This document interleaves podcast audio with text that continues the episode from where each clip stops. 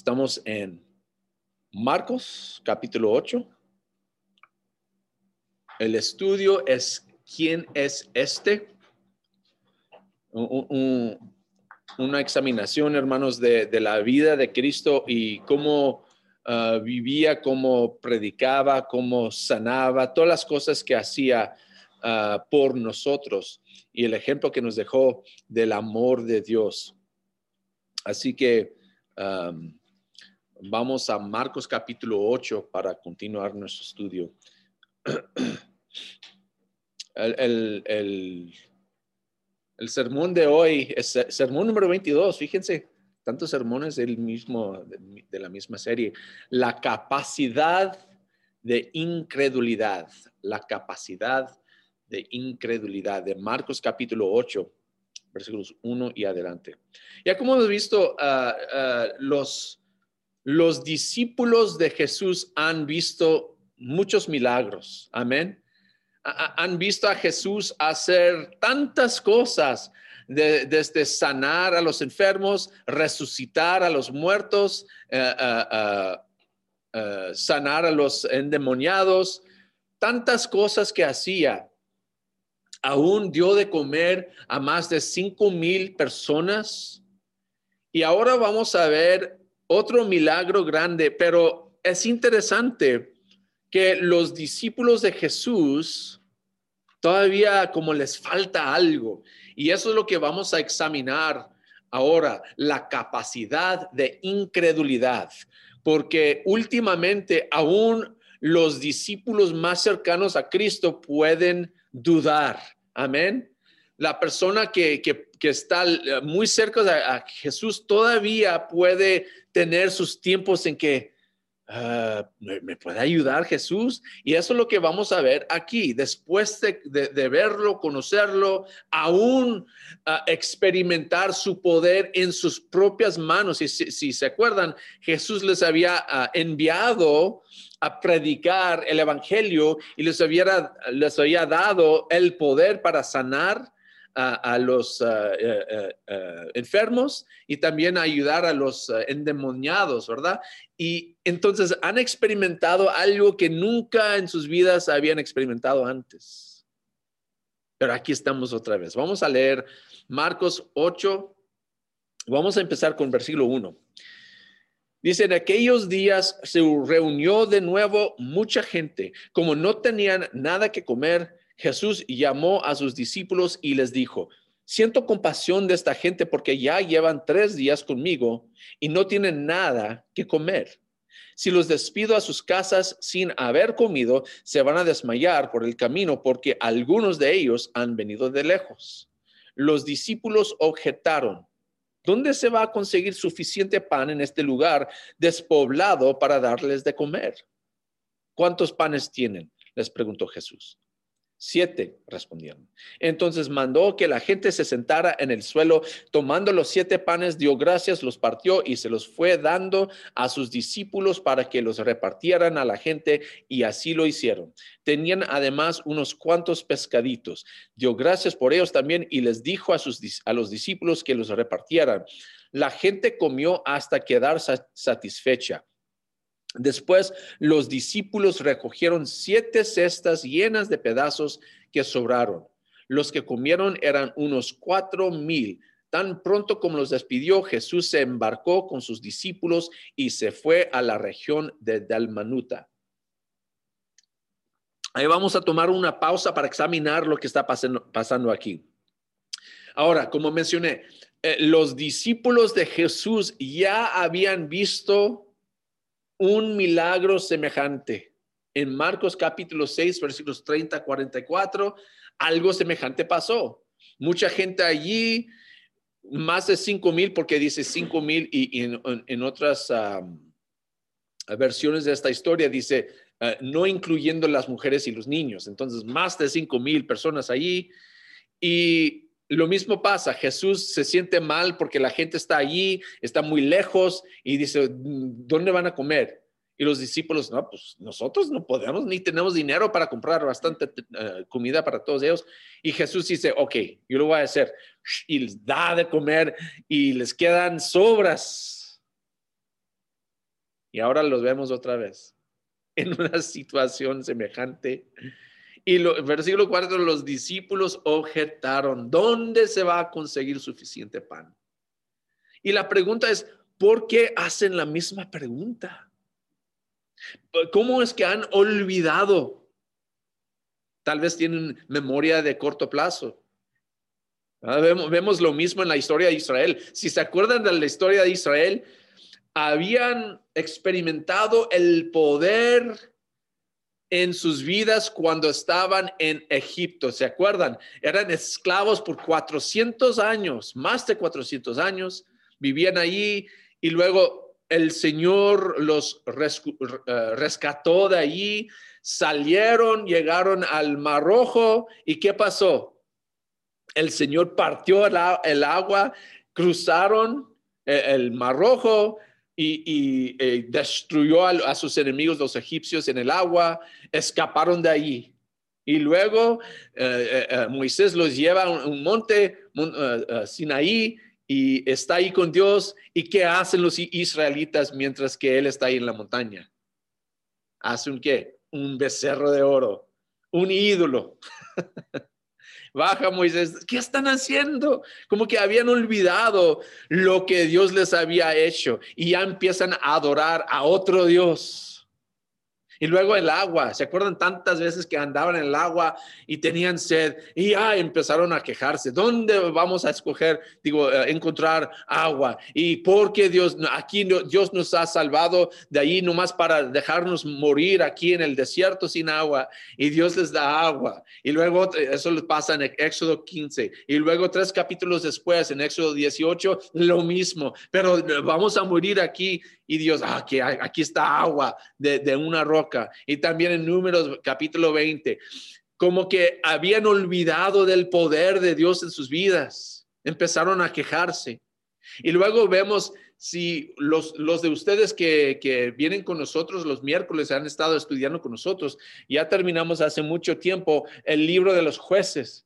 Pero si se, si se acuerdan de, de ese libro de los jueces, otra vez y otra vez y otra vez Dios salva a su pueblo y después de un poco de tiempo, el pueblo que regresa a los ídolos. Entonces Dios los castiga y luego dice, ay, por favor Dios, ayúdanos y Dios los salva. Otra vez, tienen memoria de corto plazo, no recuerdan el poder de Dios. También, hermanos, lo que pasa estas cosas pasan, olvidamos el poder de Dios en tiempos de estrés, ¿no es cierto? Y de hecho aquí están en tiempos de estrés.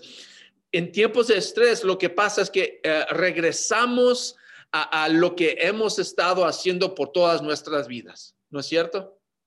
No, no han fijado que eh, eh, cuando todo va bien es más fácil para nosotros controlar la lengua es más fácil controlar ah, ah, ah, el, enojo, pero ¿qué es lo que pasa cuando de repente algo pasa en nuestras vidas? Un, tiempo de estrés y sale de nuestra boca palabras que no debemos de decir, nos enojamos con los demás y la frustración del momento nos gana y empezamos a hacer las cosas que hacíamos antes. Amén. Y me imagino que aquí están en el desierto, todos están cansados, agobiados, y aunque sí están escuchando un mensaje maravilloso de, parte de Jesús, pues su cuerpo está cansado. Y cuando el cuerpo se pone cansado, viene el estrés, uno empieza a reaccionar como ha reaccionado por toda su vida. Entonces, ¿qué hacemos? Porque nos pasa lo mismo. El remedio es meditar, hermanos, en la bondad de Dios en tu pasado. Meditar en lo que Dios ha hecho en tu vida. Si ellos hubieran tomado un momento para pensar, ok, la gente no tiene comida, nosotros no tenemos, tenemos para darles de comer. ¿Qué debemos hacer? Pues ¿Qué ha hecho Dios por nosotros en el pasado en una situación semejante? ah, ¿Sabes qué? Cuando nos pasó esto, Dios nos dio de comer. Pero no hicieron eso.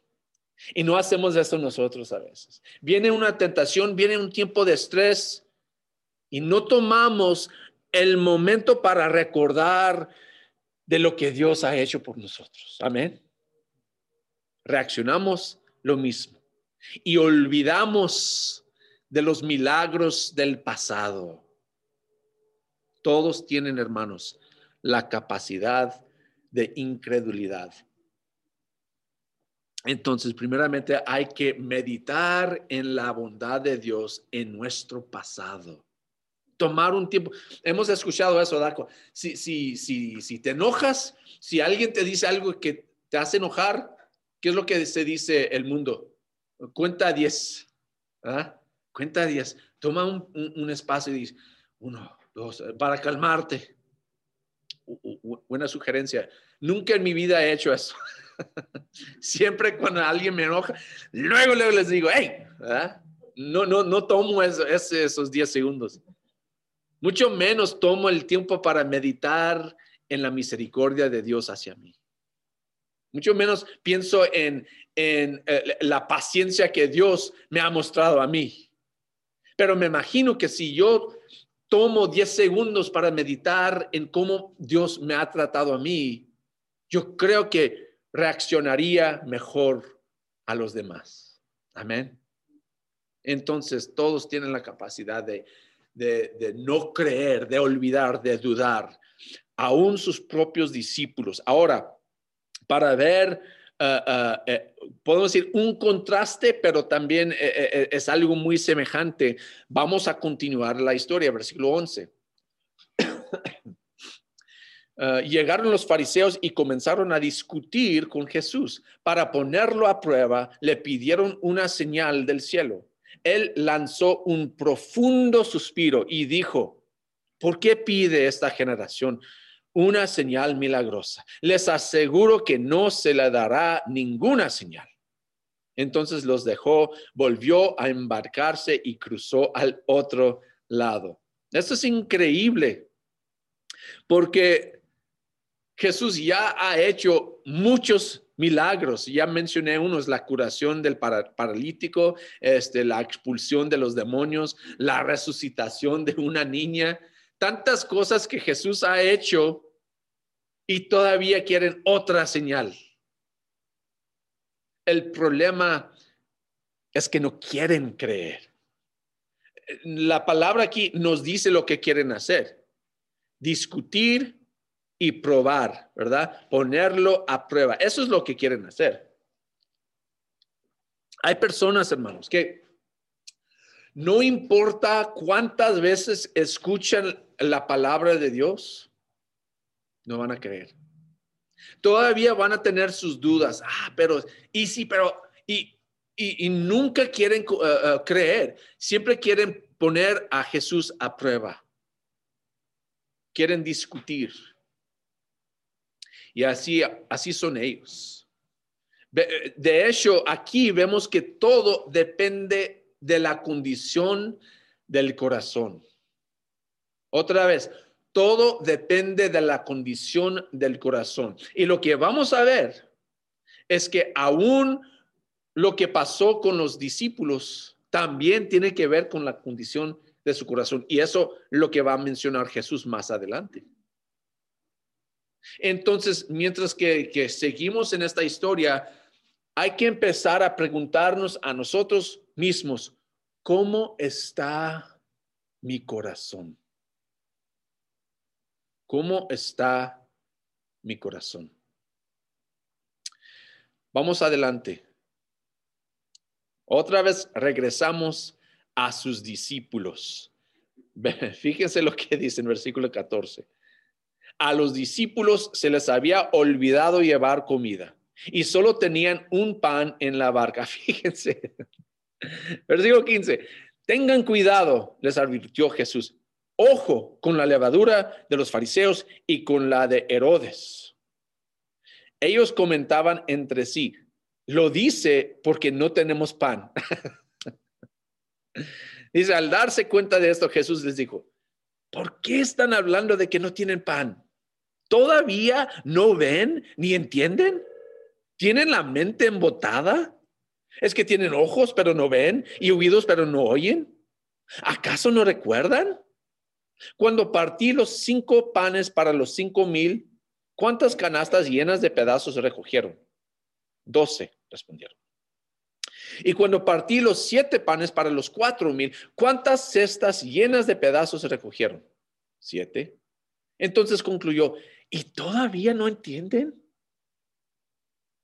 Fíjense, hermanos, ahí paramos, porque hemos visto un milagro olvidado, un milagro retenido, y ahora vemos un milagro incomprendido de parte de sus discípulos. Ya después de todo lo que han visto, es interesante que, que, todavía no entienden sus discípulos. No entienden el poder de Dios. No entienden que hay algo más grande que, toda, que solamente lo que hay en el mundo, las cosas mundanas. Su condición es muy diferente que la de los fariseos. Están enfocados en las cosas mundanas. Los fariseos están, quieren las cosas de Dios, pero, pero tienen un corazón duro. Pero ellos ni se fijan en las cosas espirituales. Entonces Jesús les hace una serie de preguntas como para recalcar su falta de entendimiento. La primera pregunta que, que quiero enfocar dice, ¿todavía no ven ni entienden? Ellos ya deben entender por pasar tiempo, digo, tanto tiempo con Jesús, ya, ya deben de entender. Cuando Jesús habla a la gente, ¿qué están haciendo sus discípulos? Esto es una pregunta importante. Porque Jesús está enseñando a toda la gente y tal vez ellos por pasar tanto tiempo con Jesús, tanto tiempo escuchando sus, sermones. Yo me imagino que, y, de hecho lo que vemos en las escrituras es que a veces Jesús ah, dice la misma cosa, predica de las mismas cosas otra vez y otra vez en grupos diferentes. Ahora, fíjense, si, si somos sus discípulos y vamos con Jesús todo el tiempo, tal vez lo que él dice, ah, pues ya hemos escuchado ese sermón. Nos pasa aquí también. Ah, ya nos ha dicho el hermano. ¿Y qué pasa? Empezamos a ignorar lo que dice. Empezamos a tomar por hecho la realidad espiritual. A olvidar el poder de Dios. A, olvidar que lo que vemos aquí no va a durar. Pero lo que las cosas que está diciendo Jesús son para siempre. Entonces aquí, cuando Jesús dice, todavía no ven ni entienden, aviso, hermanos. Aviso para nosotros. Cuando yo veo en mi vida que no estoy creyendo, que, tengo mis dudas, tal vez tengo que hacerme esa pregunta. ¿Todavía no veo ni entiendo? ¿Qué estoy eh, olvidando? Hay que meditar en estas cosas. ¿Qué significa esto en mi vida? Haz otra pregunta. Tiene la mente embotada. El griego, tal vez en su traducción, dice endurecido su corazón. ¿Tiene, ¿Tienen endurecido su corazón? Ah, oh. Ya tenemos el mismo problema que tienen quién? Los fariseos, los maestros de la ley. Que no es que no es que no no ven, es que no quieren creer. Tienen su corazón endurecido. Entonces hay, hay que hacernos la pregunta. ¿Tengo mi corazón endurecido? Aviso. Otra vez, la otra pregunta. ¿No ven? ¿No oyen? Y la, manera en que dice, tienen ojos pero no ven y oídos pero no oyen. Claro que habían experimentado el poder de Jesús en dar de comer a más de nueve mil personas con, con un poco de pan. Habían visto, habían oído, Pero Jesús está diciendo, no, eh, no son estas cosas. Hay, hay cosas más importantes que el pan aquí que les doy. En Juan capítulo 6 vemos esta historia también, pero lo que pasa allí es que la gente empieza a querer poner a, a, Jesús como rey, porque están pensando en qué? En las cosas del mundo. Y Jesús dice, yo soy el pan. Ustedes tienen que comer de mi carne eso es cuando muchos abandonaron a Jesús y dijeron que está loco él, quieren que él quiere que lo comamos, que está loco. Está hablando espiritualmente. Entonces, cuando sus discípulos empiezan a discutir entre sí del poco pan que llevan y Jesús les dice, ojo con la levadura de los fariseos y con la de Herodes, no está hablando de pan. No tiene sentido. Ellos están mirando con ojos meramente mundanas. ¿Estás tú mirando a las cosas meramente mundanas? Aviso, aviso. Dice también, ¿no recuerdan? Como mencioné, tienen una memoria de corto plazo. a veces olvidamos las cosas que Jesús ha hecho por nosotros. Amén. Si somos honestos con nosotros mismos. En tiempos de tristeza, en tiempos de estrés, olvidamos que antes en tiempos de estrés, en tiempos de tristeza, Jesús nos ayudó. Por eso estamos aquí, porque Jesús nos ayudó hasta este momento y olvidamos aviso. El punto de Jesús en todo esto, hermanos, es que todo depende del corazón. Todo depende del corazón. Podemos estar con Él, ver su poder y aún creer en Dios como los fariseos, ¿verdad? Los discípulos pasaron todo su tiempo con Jesús, siempre están con Él, habían visto su poder y todavía no creyeron. No entendieron el lado espiritual. Entonces la pregunta, ¿has olvidado el poder de Jesús en tu vida? O tal vez estás probando al Señor, aunque has visto su poder, como los fariseos. Queremos probar, pues sí, me ayudaste allí, pero en esta cosa me vas a ayudar. ¿Existes o no? Como que todavía estamos probando al Señor, poniendo a, a Jesús a la prueba. Lo hacemos a veces, hermanos. O tal vez, y esto yo creo muchas veces,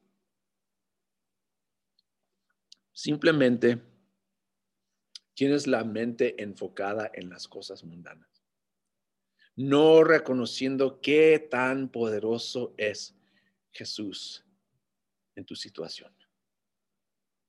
Estás intentando solucionar el problema solamente con tu poder, como los discípulos. Pues no tenemos pan, ¿cómo vamos a ayudar a tanta? Es imposible.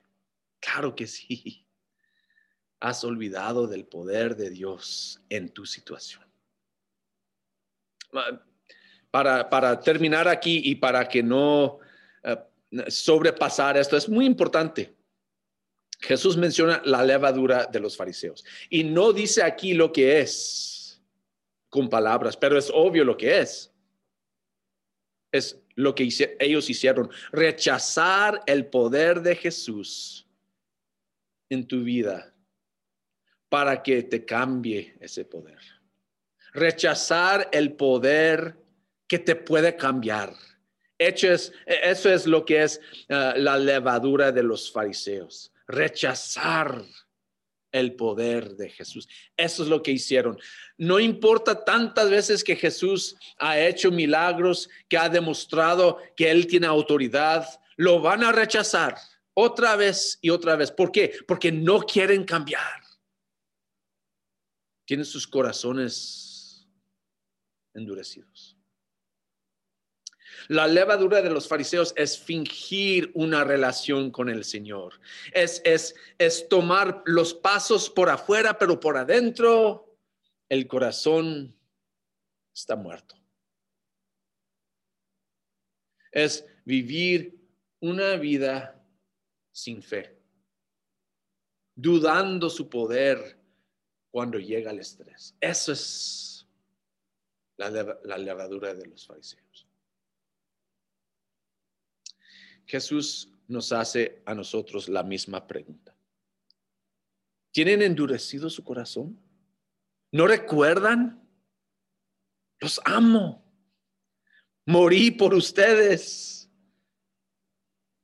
Entonces los dejo con estas preguntas. ¿Cómo está tu corazón? ¿Cómo está tu mente? Vamos al Señor en oración.